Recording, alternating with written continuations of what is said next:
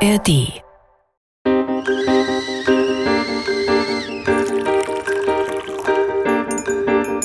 Tee mit Warum? Der Philosophie-Podcast von NDR Kultur. Aber bleiben wir doch bei den Gedanken. genau, Jetzt sag, mal- wie findest du das? Also Menschheit äh, aussterben, ist das ein, äh, eine Perspektive? Mit Denise Mbay und Sebastian Friedrich. Die Frage heute. Geht morgen die Welt unter? Wir freuen uns, zurück zu sein mit einer neuen Folge Tee mit Warum. Herzlich willkommen, schön, dass auch ihr da seid. Hallo. In dieser Folge wird es um den Weltuntergang gehen, aber vorher wollen wir uns noch bei euch bedanken für eure zahlreichen E-Mails und Nachrichten. Darüber freuen wir uns sehr. Und ihr könnt diese und auch alle anderen Folgen in der ARD Audiothek hören. Wir sprechen heute mit dem Philosophen Guillaume Pauli und beschäftigen uns mit Karl Jaspers. Und mit der Apokalypse. Und dabei sind wir relativ fröhlich. Ich wollte gerade sagen, du bist relativ gut gelaunt dafür, dass die Folge doch eher so einen düsteren Beigeschmack hat. Ich habe irgendwie das Gefühl, einen Gegenpol setzen zu müssen, auch für mich selber. Wie sieht's denn bei dir aus, Sebastian? Äh, bist du jemand, den man als Apokalyptiker bezeichnen könnte? Nee, äh, eigentlich nicht. Äh, ich bin eigentlich doch eher Zweckoptimist. Wobei ich doch sagen muss, dass die letzten Jahre und tatsächlich auch geprägt durch die Klimabewegung die Frage nach, jetzt nicht unbedingt der Apokalypse, aber nach doch äh, eher düsteren Zeiten, die uns möglicherweise bevorstehen, doch auch bei mir präsenter ist. Wie sieht's bei dir aus? Also mich bedrückt auch einiges und ich glaube, dass damit sind wir beide nicht allein. Ich glaube, dass sich schon so ähm, wirklich eine ein ungutes Gefühl äh, auf uns alle legt und das betrifft nicht nur die Klimakatastrophe, das betrifft natürlich auch die Kriege in der Welt, es betrifft auch äh, den Rechtsruck in Europa und in Deutschland. Ich frage mich aber trotzdem auch immer, ob ähm, das nicht auch stark äh, ein gefühlsgetriebener Trend ist, äh, dieses äh, apokalyptische Denken. Also ob man sich auch ein bisschen reinsteigern könnte vielleicht. Also zweifellos gibt es, äh, wie sagt man so schön, Herausforderungen, ähm, etwa was Gradziele und so weiter angeht. Aber ähm, mir scheint es doch in den letzten Jahren ähm, zunehmend so eine Tendenz zu geben, dass man sich doch ein bisschen auch in diesem Untergangsgefühl ja zu einlebt oder da auch äh, einrichtet. Also auf jeden Fall ist, glaube ich, zu beobachten, dass wenn man über die Zukunft nachdenkt, dass das für viele mit Schrecken verbunden ist. Dass also ich glaube tatsächlich, dass es viele, vielen so geht, dass sie ähm, mit, mit dem, was auf uns zukommt, eher Negatives assoziieren und Ängste haben. Und ob das aber so ein behagliches sich einleben ist, das hast du ja nicht gesagt, aber so habe ich das gerade verstanden und dass das so ein, so ein Ort ist, an dem man sich vielleicht auch ganz wohl fühlen kann. Das ist eine interessante Frage, weil was bedeutet das denn, wenn die Apokalypse kommt? Also wenn der, wenn die Welt morgen untergeht, ähm, dann ist ja uns, sind wir eigentlich jetzt frei zu tun und zu lassen, was wir wollen, oder? Ja, wir Also, müssen dann nicht mehr die unangenehmen Sachen machen, wie Fensterputzen beispielsweise. Genau, darüber Das rede ja ich jetzt egal. nicht. Über das Fensterputzen da krieg ich, oder Steuererklärung. So, jetzt haben alle ausgeschaltet. Aber g- g- vielleicht auch, das ist vielleicht ein ganz interessanter Gedanke, die Apokalypse eben ja auch so zu betrachten als kleine Befreiung von den alltäglichen kleinen Weltuntergängen. Du hast ja auch gerade gesagt, dass äh, dieser positive Blick auf die Zukunft verloren gegangen ist. Ich frage mich dann ab und zu, wie das dann vielleicht vor 20, 30 Jahren war. Also ich bin jetzt ja Ende 30. Ich habe in den 90ern schon gelebt, aber mir jetzt noch nicht so ganz viele Gedanken um Zukunft gemacht, so als äh, Kind und als Jugendlicher. Aber die 90er Jahre gelten jetzt ja rückblickend als so ein Jahrzehnt der weitgehenden Unbeschwertheit. Es hieß äh, nach 89, 90, 91, das Ende der Geschichte wurde ausgerufen. Jetzt äh, sei die ganze Welt, ähm, würde aufeinander zugehen, diese zwei, äh, zwei Blockkonfrontation sei weg und so weiter und so fort. Also 90er Jahre, du hast die vielleicht ein bisschen bewusster miterlebt als ich. Absolut. Ich versuche mich gerade hineinzuversetzen Genau, in diese in die 90er Jahre. Hör wunderschöne Zeit der, der 90er 90er. Jahre und denke darüber nach und teils mir gerne mit oder uns mit. Wie war damals deine Vorstellung von der Zukunft?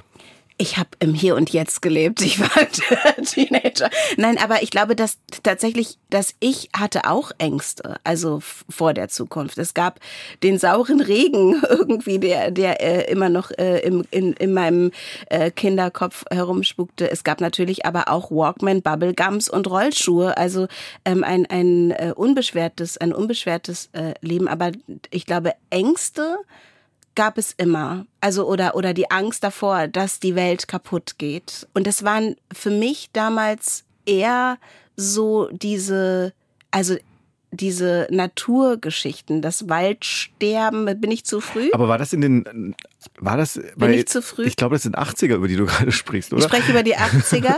ja, aber das ist ja dann nicht weg ich meine, das ist ja immer noch was, wenn ich an einem, ich komme aus dem Wendland, ne?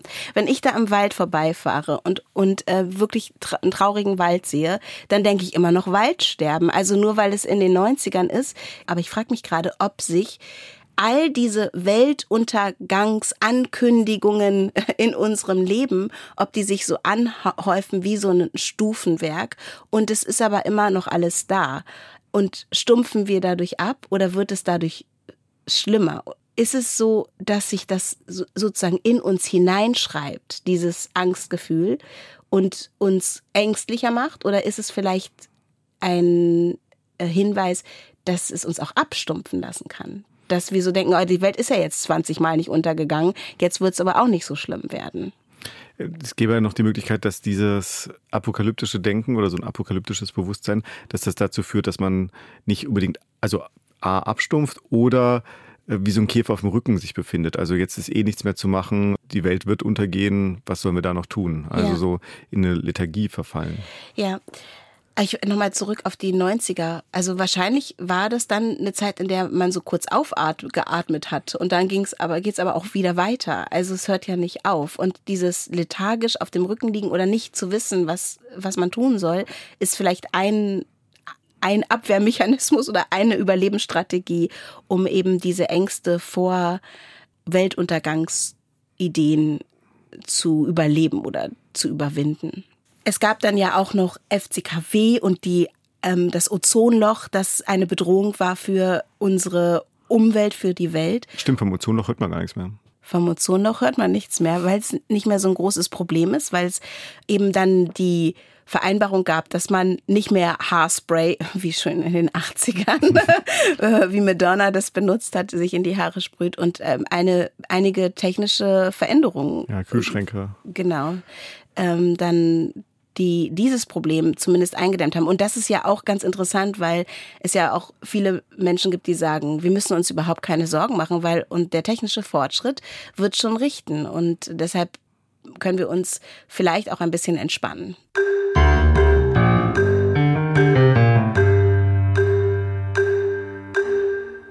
Es geht ja eigentlich auch über diese ganze Umwelt-Klimafrage hinaus. Also wir haben ja jetzt eine Situation, jetzt auch seit ein paar Jahren, in dem äh, das Thema Krieg auch wieder stärker im Bewusstsein, zumindest in Europa wieder stärker ins ja. Bewusstsein gerückt ist und auch näher gerückt ist. Auch die atomare Bedrohung. Auch die ist wieder äh, vollends da. Ähm, es gibt einen schwellenden und vielleicht auch irgendwann eskalierenden Konflikt zwischen China und USA, der ähm, doch ein gewisses Potenzial hätte, dort zu einem riesigen Krieg zu werden.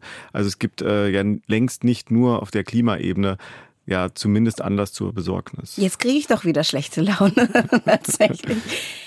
Tatsächlich gab es aber diese Zukunftsangst oder diese, ja, ist teilweise auch eine Zukunftslosigkeit, auch schon in den Jahren davor. Also deshalb ist mir jetzt in der Vorbereitung erst wieder präsent geworden. Ähm, es gibt zum Beispiel ein Buch, das ich damals sehr interessant fand. 2014 kam das raus. Ich glaube, ähm, sie ist Historikerin, Eva Horn hatte das Buch geschrieben, Zukunft als Katastrophe, warum wir unsere Zukunft schwarz malen. Und da hat sie ähm, auch also anhand von Filmen, aber auch äh, anhand von Studien gezeigt, dass dieses ähm, Zukunfts, diese Zukunftsangst oder auch eine Zukunftslosigkeit sich tief ins Bewusstsein der Menschen, also in Deutschland, aber auch äh, Europa eingebrannt hat. Aber diese Zukunftsangst oder das Erwarten des Schlimmsten, des jüngsten Tages, die gibt es ja schon seit, äh, gibt es ja eigentlich wahrscheinlich schon immer. Also den, den Gedanken, dass sich alles auflöst oder zerstört wird. Ja, gibt es sicherlich schon immer, aber ähm, ich war ja nicht live dabei, aber wie man so hört, war das so. in den 50er, 60er, 70er Jahren in Westdeutschland zumindest und ich glaube auch in, äh, in der DDR doch äh, etwas anders. Also da gab es ja doch eher eine, einen Zukunftsoptimismus. Also ähm, 60er Jahre zum Beispiel, wir kriegen hier alles in den Griff, es gibt das Pl Planungsparadigma, ähm, wir können Probleme bearbeiten und dann ähm, in eine gute Zukunft rein äh, uns reinbewegen. Das ist so ein Grundgefühl, ne, was sich verändert, glaube ich, über die Jahrzehnte. Also das glaube ich auch. Und das, glaube ich, war auch in den 90ern ein anderes als jetzt. Aber ähm, unter dem Grundgefühl, glaube ich, liegt immer alles. Es liegt der, da, dort der Optimismus, es liegt dort die Angst und es kehrt sich, kehrt sich so um. Und äh, warum das so ist, ist halt eigentlich hm. interessant rauszufinden. Vielleicht können wir dazu jemanden befragen. Ja, zum Beispiel ähm, Guillaume Pauli, französischer Philosoph. Was sagt die Philosophie? Wir sprechen mit Guillaume Pauli. Er ist 1959 in Frankreich geboren und lebt in Berlin. Er war in den 90er Jahren Mitbegründer der glücklichen Arbeitslosen, deren Manifeste dann 2002 unter dem Titel Mehr Zuckerbrot, weniger Peitsche erschienen sind. Anfang der 2000er Jahre war er auch noch ähm, aktiv als Demotivationskünstler, war Hausphilosoph am Leipziger Zentraltheater und hat in den letzten Jahren vor allem Bücher geschrieben. Die letzten drei, alle erschienen bei Mattes und Seitz.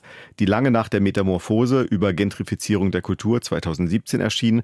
2019 sein sehr schönes Buch über die Gelbwestenbewegung Soziale Gelbsucht und jetzt aktuell Geist und Müll von Denkweisen in postnormalen Zeiten. Hallo Guillaume. Hallo. Hallo Guillaume. Guten Morgen. Schön, dass du da bist. Schön, dass die Welt noch nicht untergegangen ist und uns zumindest das hm. schöne Gespräch mit jemandem beschert, der sich mit dem Weltuntergang, mit der Apokalypse. Ein Untergangsexperte. Genau, sehr gut auskennt. Würdest du sagen, du bist Apokalyptiker? Nein, gar nicht, weil äh, Apokalypse eigentlich, man vergisst, was eigentlich Apokalypse ist äh, ursprünglich. Man redet immer, also es wird immer von apokalyptischen Ängsten gesprochen, wobei Apokalypse eigentlich eine Hoffnung war für religiöse Menschen. Die Hoffnung also auf äh, ewiges Leben. Ja, und das bin ich nicht. Also ich bin nicht, also ich denke nicht in diesem Rahmen. Also ich hoffe nicht auf das ewige Leben, auf der, die Ankunft der universellen Gerechtigkeit, sondern um die Möglichkeit, äh, dass die Lebensgrundlagen äh, so schlecht werden, dass es dann für das Überleben der Menschen schwierig wird. Aber das hat gar nichts mit Apokalypse zu tun, im Grunde genommen. Das ist interessant, weil Sebastian und ich sind auch so ein bisschen auf diesen Trick reingefallen und haben über Zukunftsängste ja. gesprochen und darüber, wie sich die ja. im Laufe der Jahrzehnte verändern. Ob, das, ja. ob wir ähm, skeptischer werden, ob wir ängstlicher werden oder ob das vielleicht schon immer so war, dass wir Angst vor der Zukunft haben. Wie würdest du die Gegenwart beschreiben?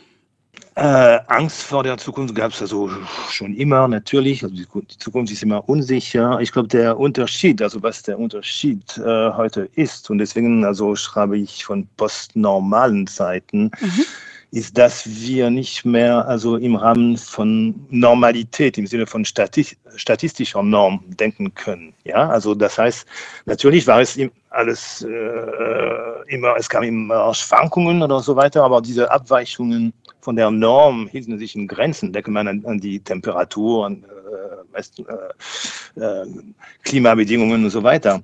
Und äh, heutzutage äh, wissen wir nicht mehr. Also wir wissen, dass es eine Entwicklung gibt, äh, die äh, und wir haben keinen Vergleich mit der Vergangenheit. Ja, weil das, was jetzt passiert, ist äh, zumindest also seit es Menschen äh, auf Erden gibt, äh, noch nie passiert. Und deswegen diese, diese andere Art, diese andere Qualität, würde ich sagen, von Unsicherheit. Äh, ob das mit Angst verbunden sein muss, das glaube ich auch nicht mal. Äh, aber weil Unsicherheit ist nicht unbedingt mit Angst verbunden. Also man kann auch, äh, es kommt darauf an, also was man für eine Geisteshaltung entwickelt. Und darum geht es eigentlich in meinem Buch. Aber die Angst scheint mir doch relativ präsent zu sein. Also wenn Menschen von den aktuellen, du nennst sie postnormalen Zeiten sprechen, dann fallen ja immer wieder Begriffe wie Krise. Gut, das könnte natürlich auch ein Begriff sein, der ähm, auch die, also eine Weggabelung oder auch eine Veränderung mit beinhaltet. Also nicht zwangsläufig negativ konnotiert, aber zum Beispiel so ein mhm. Begriff wie Katastrophe oder so, das ist ja doch äh, ja. etwas, was eher negativ konnotiert ist. Das sind ja auch zwei Begriffe, die du eher skeptisch siehst, wenn es darum geht, die aktuellen Zeiten zu beschreiben. Mhm. Ja, weil äh, gut, wir haben jetzt im Moment, also es gibt äh, ein Hochwasser, das ist eine Katastrophe für die Menschen, die da sind. Äh, Waldbrände sind Katastrophen. Also es gibt lauter kleine Einzelfänomene oder große Einzelfänomene, die natürlich äh, jeweils katastrophal sind oder Katastroph als Katastrophen beschrieben werden können. Aber alle sind Teil eines Zusammenhangs. Ja, und deswegen kann man nicht, äh, meiner Meinung nach, also dieser Zusammenhang als Katastrophe, diesen Zusammenhang als Katastrophe bezeichnen. Ja, also ein Zusammenhang aus Katastrophen gemacht. Ja, äh, zumal äh, das Wort Katastrophe äh, oder Krise blendet aus, dass es wir mit einem Prozess zu tun haben. Erstens, dass dieser Prozess, wie wir, wie wir heute wissen, äh, menschlichen Ursprungs ist, dass also von menschlichen Handlungen ausgelöst worden ist und nur von menschlichen Handlungen auch äh, gelöst werden kann. Ja? Also das heißt, dass es, wir haben keine äh, externe, äh, kein externes Verhältnis zu einem äh, zu Naturphänomen, was äh, in der klassischen Philosophie zum Beispiel nicht gedacht wurde. Da hat man immer, wenn man über das Böse und das Übel reflektiert hat, hat man immer unterschieden zwischen physischem Übel und moralischem Übel. Also physischem Übel, das sind zum Beispiel, nehmen wir an, äh, äh, Erdbeben und moralischen Übel Kriege. Ja, und das, also Kriege sind vielleicht, also die sind etwas, was äh, vielleicht unter Menschen äh, äh, lösbar sind aber Erdbeben nicht. Ja, und er hat sich damit abgefunden. Und heute gibt es diese, diesen Unterschied nicht mehr, weil also wenn wir von äh, selbst ein Hochwasser oder ein Waldbrand ist menschlichen Ursprungs.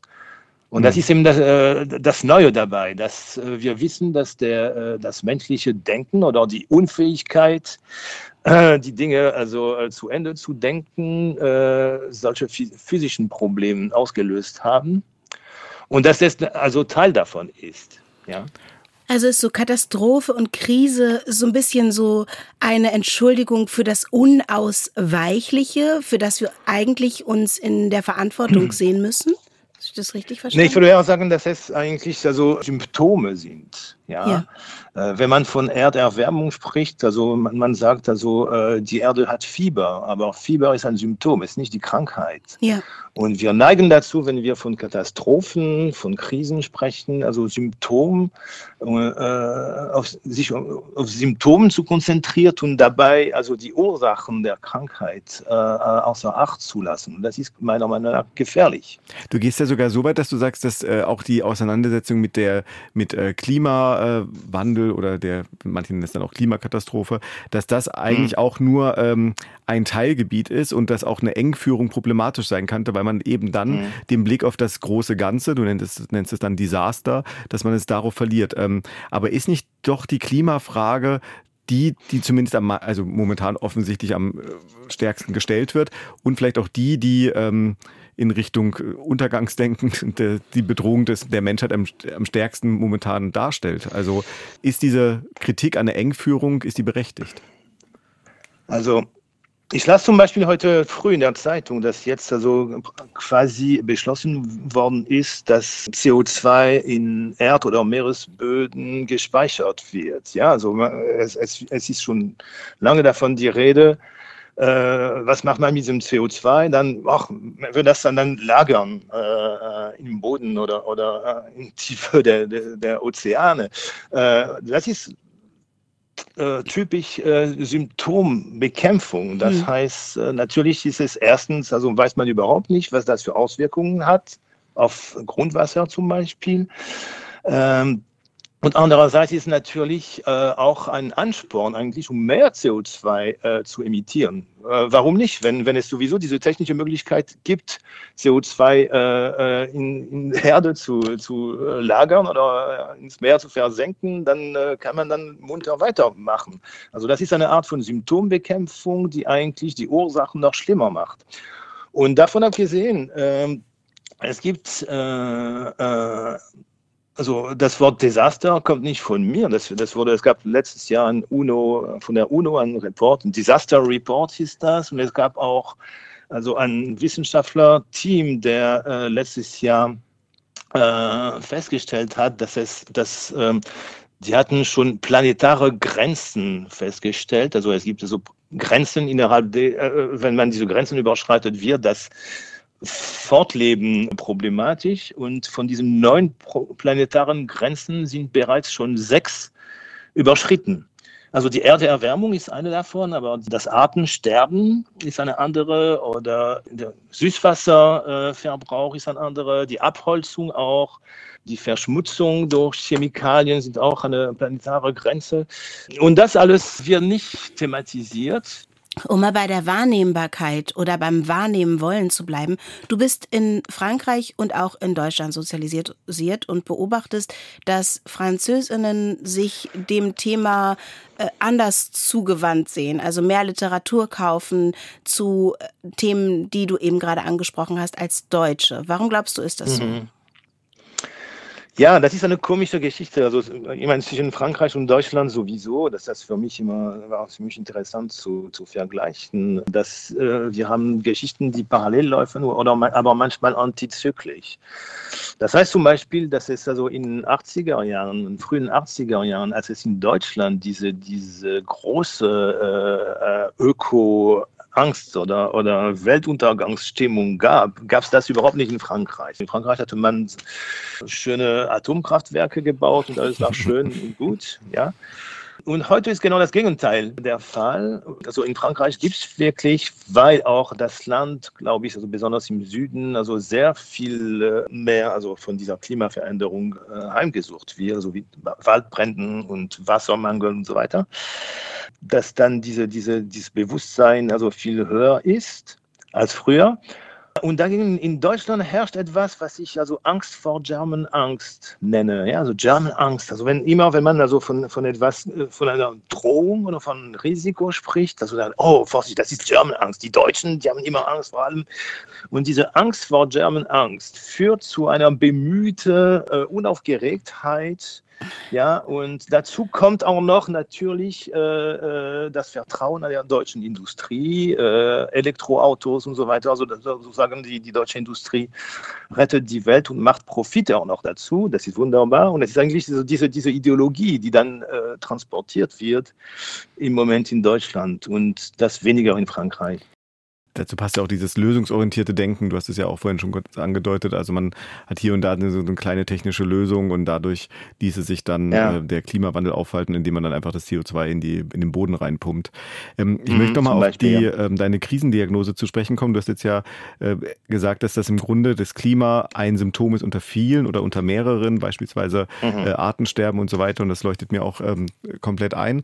Aber versuchen wir uns mal ein bisschen tiefer reinzugraben. Also wenn das Symptome sind, was ist dann dann das Syndrom? Also was ist äh, über den, mhm. also das, die Grundlage äh, all dieser Krisen, äh, mit denen wir es da gerade zu tun haben? Naja, ich erinnere äh, in meinem Buch von, einem, von, einer Zeit vor 50 Jahren, das Bewusstsein für Risiken und Gefahren, also für wirklich existenziellen äh, Risiken und Gefahren, dann äh, wuchs. Äh, und äh, unter anderem natürlich dieser berühmte Bericht des Club of Rome 1972.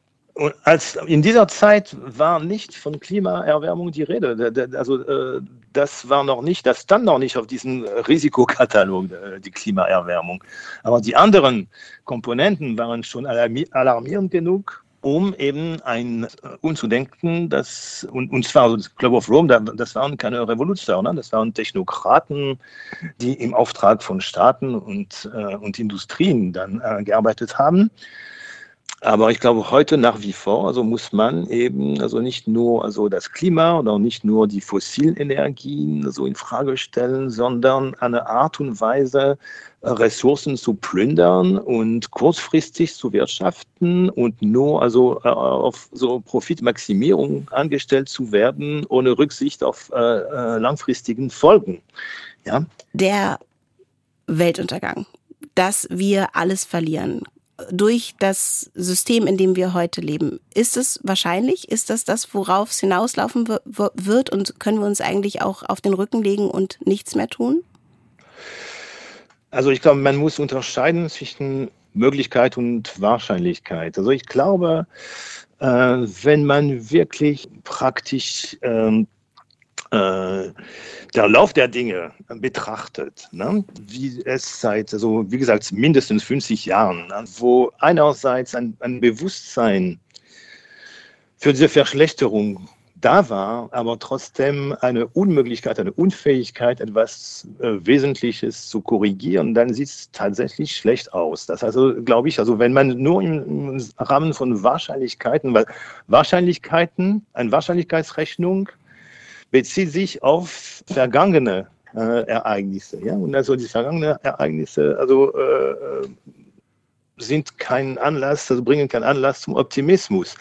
Aber das heißt nicht, dass es unumgänglich ist. Es gibt natürlich eine äh, Möglichkeit, die vielleicht nicht die wahrscheinlichste ist, aber das ist eigentlich egal, weil das ist die Möglichkeit, worauf wir setzen müssen, eine äh, Bifurkation, wie man also äh, in der Philosophie auch sagt. Das heißt so ein Abbiegen, das ist das, das praktisch also ein oder ein Umdenken, aber das Wort Umdenken finde ich äh, unzureichend. Es reicht nicht, äh, umzudenken, sondern auch dieses Umdenken äh, dann also äh, äh, umzusetzen auch, ja. Mhm.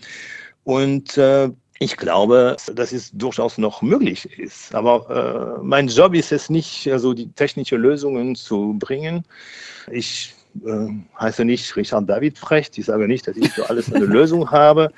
Aber ich glaube schon, dass die Geisteshaltung ganz wichtig ist in diesem Prozess, dass man sich eben keine, keine äh, äh, äh gute Nachtgeschichten erzählt und auch äh, keine Verniedlichung im Sinne von, ah ja, die Technik wird alles lösen, sondern eben also die, äh, die Sache wirklich, also äh, nicht zu, zu verschleiern, also die, die, die Lage, ja. Und da glaube ich, also kann man das auch äh, mit einer gewissen Ruhe oder äh, Gleichmütigkeit zu tun. Also das ist dann nicht, also ich plädiere überhaupt nicht für Angst und Panik, sondern ganz umgekehrt. Also was mich Angst macht, ist eigentlich, dass diese, nach dieser bemühte, nach dieser bemühten äh, Verniedlichung, die wir überall haben, wenn das nicht funktioniert, zum Beispiel, wenn heute äh, wird noch gesagt, ja, wir haben nur noch zehn Jahre. Was passiert dann in zehn Jahren, wenn, wenn man feststellt, dass das nichts Wesentliches äh, sich äh, verändert hat? Dann ist das Risiko einer Panik ganz groß. Und deswegen ist es besser, jetzt schon sich ein bisschen vorzubereiten, aber auch natürlich immer mit dem, im Blick äh, die Möglichkeit einer Bifurkation, also dass, dass praktisch das Wahrscheinliche dann eben nicht äh, eintritt. Also der Appell, die Probleme nicht in kleine Unterprobleme zu ähm, unterteilen, sondern das große ganze Problem zu sehen und die Systemfrage mhm. in der Analyse und auch in der Handlungsperspektive mit einzubeziehen. Genau, die Systemfrage stellen. Vielen Dank, Guillaume. Danke für das sehr angenehme Gespräch mit dir. Dankeschön. Dankeschön. Ich bedanke mich. Tschüss.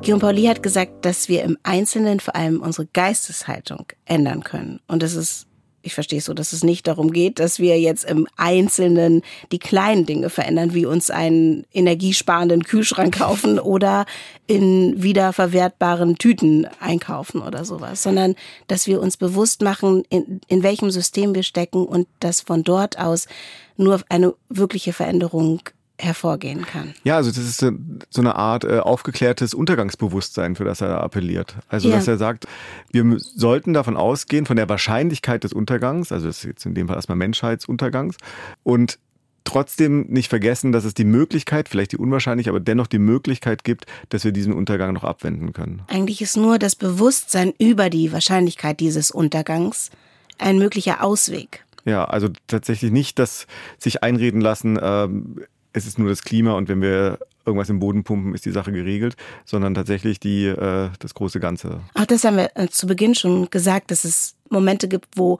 die, das Vertrauen auf technischen Fortschritt uns sozusagen vor der Panik bewahrt und dass es im Grunde aber, und das hat er auch mehrfach betont, nur eine Symptombekämpfung ist, wie ein Medikament zu geben, ohne zu wissen, woher die Krankheit kommt.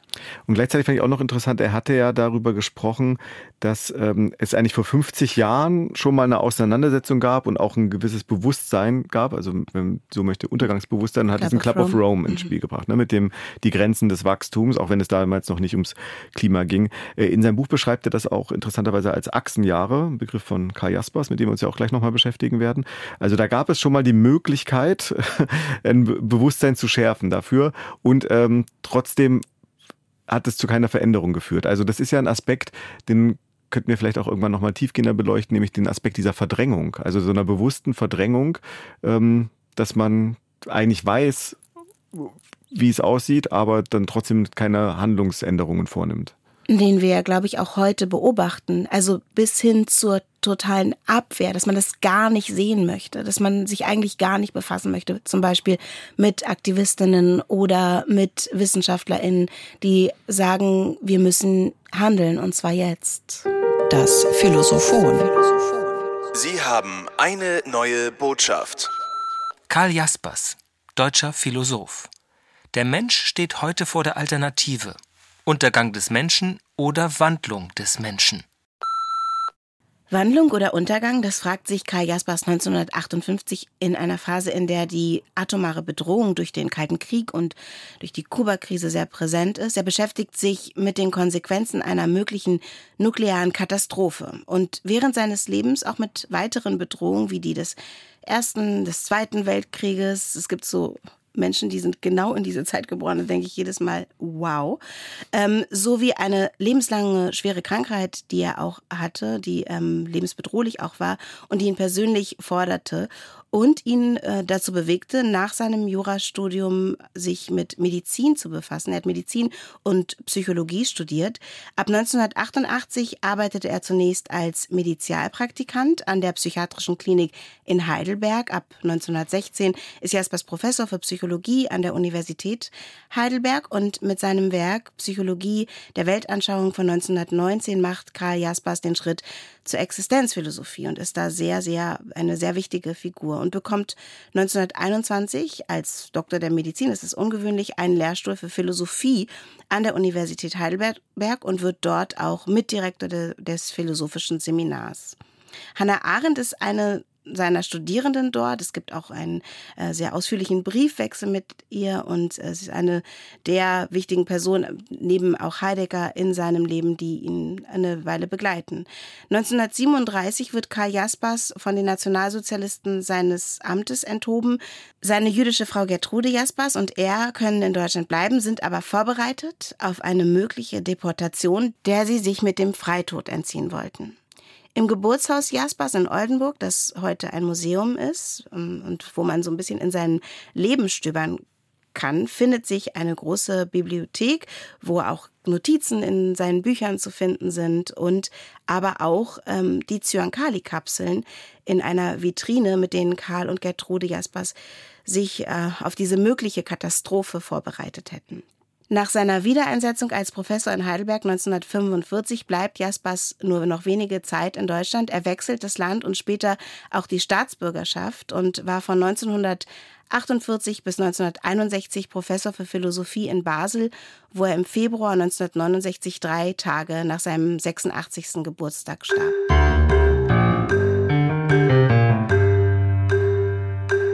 Jaspers passt tatsächlich sehr gut in unsere Folge. Es äh diese Frage des Untergangs ähm, oder auch Katastrophe ist eine, die sich, ähm, die er sich immer mal wieder gestellt hat. Und es gibt einen ganz interessanten Begriff von ihm, vielleicht sogar einen Schlüsselbegriff, nämlich der der Grenzsituation. Und damit meint er existenzielle Krisen oder Lebenssituationen, die unausweichlich, unvermeidlich sind, aber die den Menschen vor grundlegende Herausforderungen stellen. Also vor äh, sind dann Transzendenzerfahrungen. Also zum Beispiel ist so eine Grenzsituation die Auseinandersetzung mit dem Tod, Leiden, Kampf, Schuld, Zufall, also so wo das rationale Denken nicht so richtig hinterherkommt, also dieser äh, über das Rationale hinausgehende. Und das sind dann Möglichkeiten, sagt er, sich seiner eigenen Existenz bewusst zu werden und eine tiefere Form der Selbstreflexion, des Selbstverständnisses zu erreichen. Also diese Grenzsituation, man könnte gewissermaßen sagen, dass der mögliche, wahrscheinliche mit Guillaume Untergang der Menschheit eine ähm, kollektive Grenzsituation ist. Das muss aber nicht unbedingt etwas Negatives sein, sondern eben auch die Möglichkeit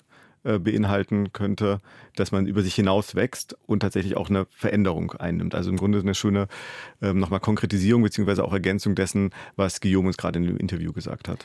Und Guillaume hat ja auch gesagt, dass er kein Apokalyptiker ist, weil er den Begriff uns auch nochmal dargelegt hat, weil er nicht der Meinung ist, dass sich hinter dem Untergang das Hoffnungsvolle begibt. Also weil er nicht davon ausgeht, dass es danach eben sich das, das neue Meer auftut und der neue Himmel auftut, sondern das Untergang Untergang ist. Untergang ist Untergang, genau. Dann ist also nicht mehr die Wandlung des Menschen, sondern dann ist eben der Untergang des Menschen angesagt. Äh, ich hatte jetzt aber, so wie ich jetzt hier Jaspers interpretiert habe, ihm vielleicht auch ein bisschen wohlwollend interpretiert, indem ich das auf das Kollektive gemünzt habe, also eine Art kollektive Grenzsituation. Aber ich würde sagen, ein Problem bei Existenzphilosophie ist in der Tendenz zumindest, äh, dass es doch sehr stark am einzelnen Individuum ansetzt und eben gerade wenig diese, diesen systemischen oder strukturellen Gesamtzusammenhang beleuchtet und auch wenig die Notwendigkeit einer kollektiven Handlung beinhaltet.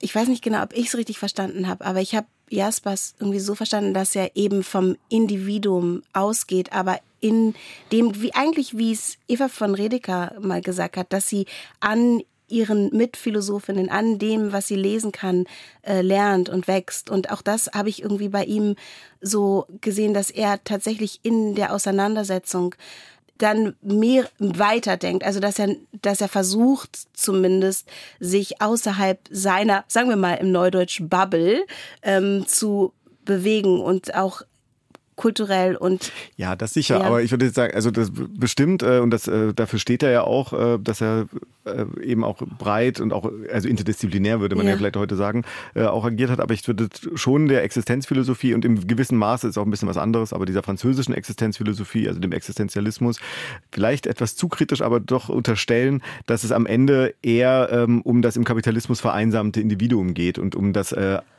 spezifische, individuelle, eigene Sein, das dann die ref philosophische Reflexion dann äh, ins, Zentrum rückt und eben nicht das gemeinsame Sein. Und das ist, glaube ich, schon ein strukturell individualisierender äh, Ansatz, der, glaube ich, gerade in dieser aktuellen Situation eher nicht weiterhilft. Und so eine Revolution im Einzelnen als alleiniger Mensch mit einem weiß ich nicht. Und ganz alleine wird es eng. Genau, wird es ein, bisschen, wird's ein bisschen schwierig.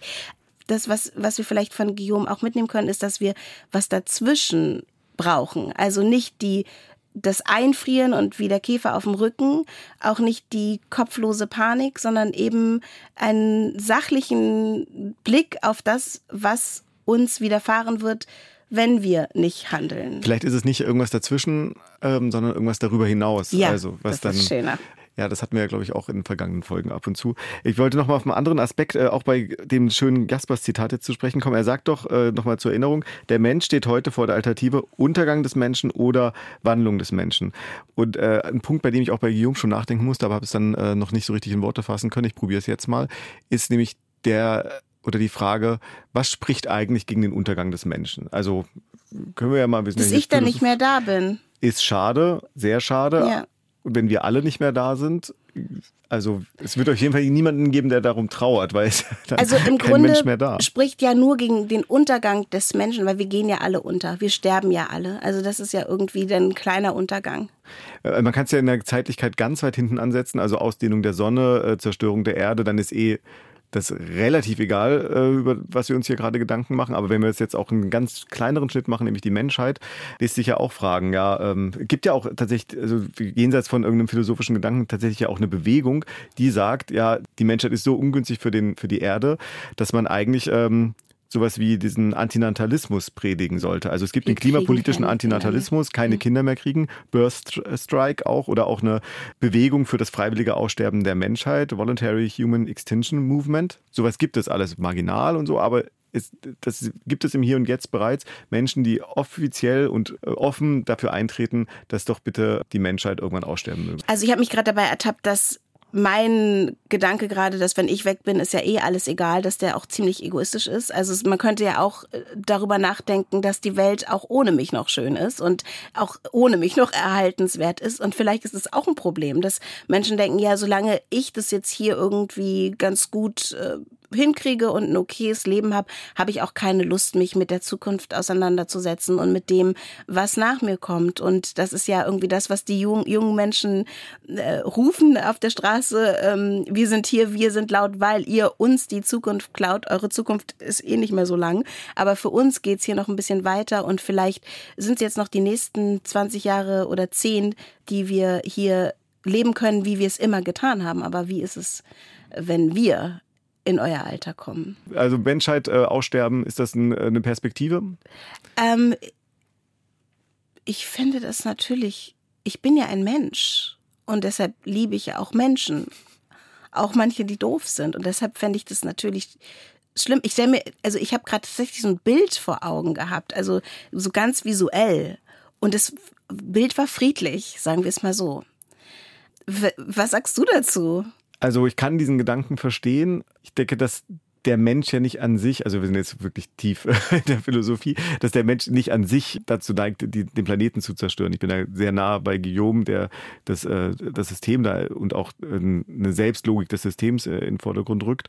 Deswegen würde ich jetzt nicht den Menschen an sich verabschieden wollen. Und ich glaube auch, wenn wir das tun würden, dass wir dann schnurstracks in die Barbarei gehen. Also wenn, also das ist dann das Gegenteil von Humanismus oder so. Ne? Also das ist dann, also wenn, wir, die Liebe, wenn wir die Menschen, Liebe loslassen sozusagen. Ja, oder das, äh, die Perspektive der Menschheit überhaupt loslassen, dann zählt ein Menschenleben, also zählt er jetzt schon in manchen Kontexten kaum etwas oder gar nichts, aber dann, dann gibt es das ja gar nicht mehr, dann ist ja wirklich egal. Nee, ich würde sagen, Humanismus sagt, also es kommt nicht aufs Menschenleben genau, an. Genau, aber wir sehen ja, dass das Menschenleben ja. unterschiedlichen so, ja. Wert haben. Also ich finde es eine total interessante Frage. Vielleicht geben wir die mal an unsere HörerInnen weiter. Was denkt ihr? Soll die Menschheit auf dieser Erde bleiben oder wären wir besser, wären wir vor allem besser dran? Ich kann diese Frage noch nicht mal stellen. Die ist sehr ja, die kompliziert. bringt uns gedanklich in eine Grenzsituation. Die bringt uns in eine Grenze, weil wir einfach wirklich dieses egozentrische nicht loswerden. Ja. Aber es ist trotzdem eine gute Frage. Die, Mensch, die Menschheit einfach nicht mehr da, Erde besser? Fragezeichen. Schreibt uns eine E-Mail an t-mit-warum.ndr.de. Die andere Seite. Ich bin äh, Svea Mausolf. Im Internet heiße ich Svea Maus und ich mache Memes auf meinem Instagram-Kanal. Ich nehme so die Bürgerlichkeit äh, des Deutschen ein wenig auseinander. Ich komme auch aus einem ähm, sehr mittelständischen Haushalt und bewege mich so darin, ich bewege mich in feministischen Themen, ich setze mich mit meiner eigenen Homosexualität und mit Homophobie auseinander ich glaube auch mit ganz äh, alltäglichen Dingen, mit, mit den Tücken des Alltags, aber hauptsächlich mit meinem Verhältnis zur Welt und zu, zum Patriarchat und wie mit Frauen umgegangen wird und wie mit Männern umgegangen werden sollte. Ich finde, jeder sollte sich einmal mindestens in seinem Leben mit seinem eigenen Geschlecht auseinandersetzen und das auf eine kritische Art. Also sich einmal kurz hinterfragen. Ich als homosexuelle Frau musste das, musste das machen um mich in, in dieser Gesellschaft irgendwie ähm, wiederzufinden. Und für mich war das ein sehr positiver Prozess, der mich ähm, zu der Person gemacht hat, die ich bin. Und ich finde, dass besonders heterosexuelle Männer sich einmal kurz hinsetzen sollten und sich einmal kurz zu hinterfragen. Und ich glaube, das führt, führt vor allem dazu, dass ähm, mehr Menschen guten Sex haben. Und ich glaube, das ist ein guter, guter Weg, dass die Welt zu einer besseren wird im Großen und Ganzen. Dachte schon immer, ich bin ganz lustig, aber dass ich jetzt anscheinend so einen großen, großen Nerv getroffen habe, überrascht mich dann doch, dass das dann ähm, so viel Anklang findet und ähm, Leute sich wirklich freuen darüber und ich so ein gutes Feedback dafür, dafür bekomme. Das hat mich schon überrascht. Und es ging ja auch alles relativ schnell, deswegen ähm, umso überraschender. Zum Thema Weltuntergang und ähm, Klimawandel, das ist ja so ein kollektives Scheitern unserer Menschheit. Und ich finde auch, dass Humor so ein Moment des Wachrüttelns und des Topfumrührens ist und einmal kurz uns ermöglicht, innezuhalten und Dinge auch anders zu betrachten, nämlich humorvoll. Also für mich ist das immer, ich schöpfe sehr viel aus Humor und für mich ist das auch therapeutisch. Also ich hätte, glaube ich, einige Schicksalsschläge oder auch kleineres Scheitern nicht so gut weggesteckt, hätte ich nicht so einen ausgeprägten Humor. Also ich kann aus allem, was passiert, irgendwie humoristisch schöpfen, was mich auch dann stetig inspiriert. Also wenn ich zum Beispiel auf der Straße angepöbelt werde oder anders ungerecht behandelt werde, dann weiß ich eigentlich in dem Moment schon, okay, das kann ich irgendwie für mich nutzen und verarbeiten zu einem Meme oder zu einem Gag oder dann daraus eine Möglichkeit schaffen, dass auch andere wiederum darüber lachen und das für mich was, was grundlegend Positives, was die Welt wieder ein Stück weit besser machen kann.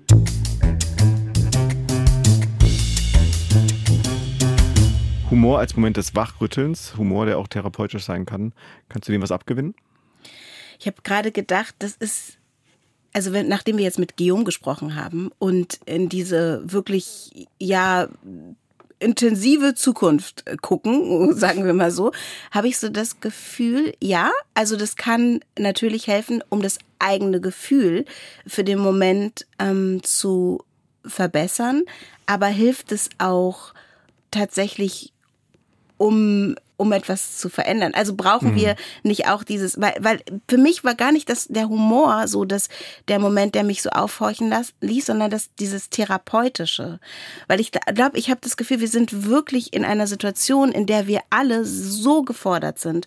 Und die Entscheidungen, die wir treffen, wie wir damit umgehen, und das kann natürlich mit Humor sein, ähm, sind ganz, ganz unterschiedlich. Das kann Humor sein, das kann den Kopf in den Sand stecken sein, das kann Aktivismus sein, das kann auch blinder Aktivismus sein, es kann, können ganz viele ähm, verschiedene Dinge sein. Aber brauchen wir nicht eigentlich so einen wirklichen Blick in unser Innerstes, um tatsächlich zuzulassen, zu sehen, wo der Schuh wirklich drückt? Äh, es ist ja interessant, dass es häufig diese ähm, Medizinmetaphern gibt. Also das Therapeutische ja auch bei Guillaume äh, Symptombekämpfung. Ich, ich glaube, er spricht auch teilweise von, vom Herumdoktern, also nicht an kleinen Problemchen herumdoktern.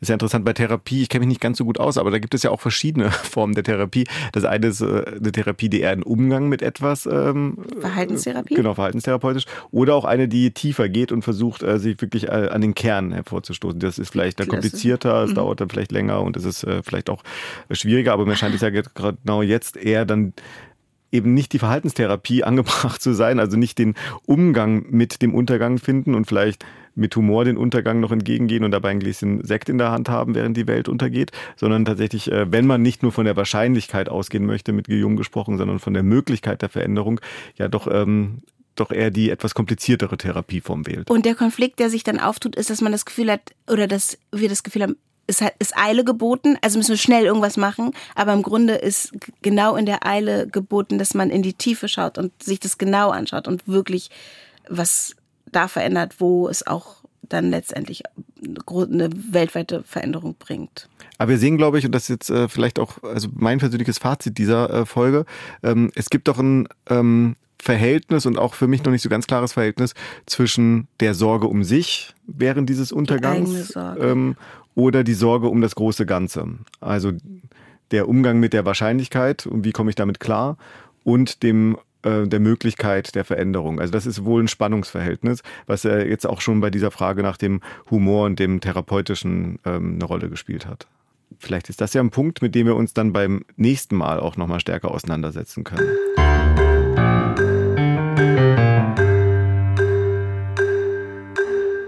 Wir sind am Ende unserer schönen kleinen Folge zum Untergang und der Frage, ob die Welt untergeht. Wenn euch diese Folge gefallen hat, dann empfehlt sie doch gerne weiter, gibt uns irgendwelche Sterne und macht Daumen nach oben. Und ähm, hört euch bei Bedarf auch gerne die anderen Folgen an. Ihr findet sie alle in der AD Audiothek. Also ich bin am Ende dieser Folge nicht mehr so gut gelaunt wie am Anfang. Wie geht's dir? Ja, es geht. Also im Sinne von Untergangsbewusstsein Vielleicht sehen wir diese, sehe ich die Sache jetzt ein bisschen realistischer, ähm, aber ach, eigentlich bin ich immer noch gut gelaunt. Also vielleicht, ich kann dem Untergang auch mit einem Gläschen Sekt in der Hand noch entgegengehen. Und nochmal medizinisch gesprochen, vielleicht müssen wir das erstmal alles verdauen. Der Zitatomat. Es gibt Leute, die sich über den Weltuntergang trösten würden, wenn sie ihn nur vorhergesagt hätten. Friedrich Hebbel, deutscher Dichter und Philosoph.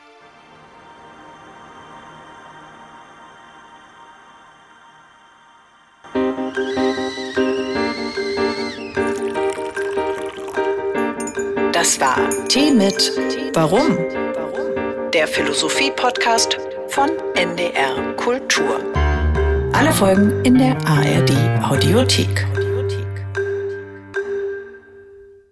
Hallo, hier ist nochmal Denise und ich habe noch einmal einen ganz besonderen Tipp für euch.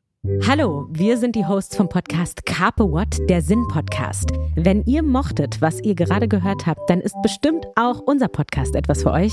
Ich bin Laura Cassess, Publizistin und Psychologin aus Frankfurt. Und ich bin Dennis Peter Zelka, Philosoph und Ökonom aus Berlin. In diesem Podcast schauen wir uns Kalendersprüche an oder Insta-Memes oder so Sachen, die man auf der Clubtoilette findet oder in die U-Bahn gekritzelt sieht. Weisheiten wie die Dosis macht das Gift oder die Mutter aller Wandtattoos. Träume nicht dein Leben, sondern lebe deinen Traum. Geben uns diese Sinnsprüche Orientierung in einer immer komplexeren Welt oder führen sie uns einfach nur in die Irre? In diesem Podcast sprechen wir über Rausch, über Träume, über Toleranz und Wokeness und noch vieles mehr. Carpe What, der Sinn-Podcast.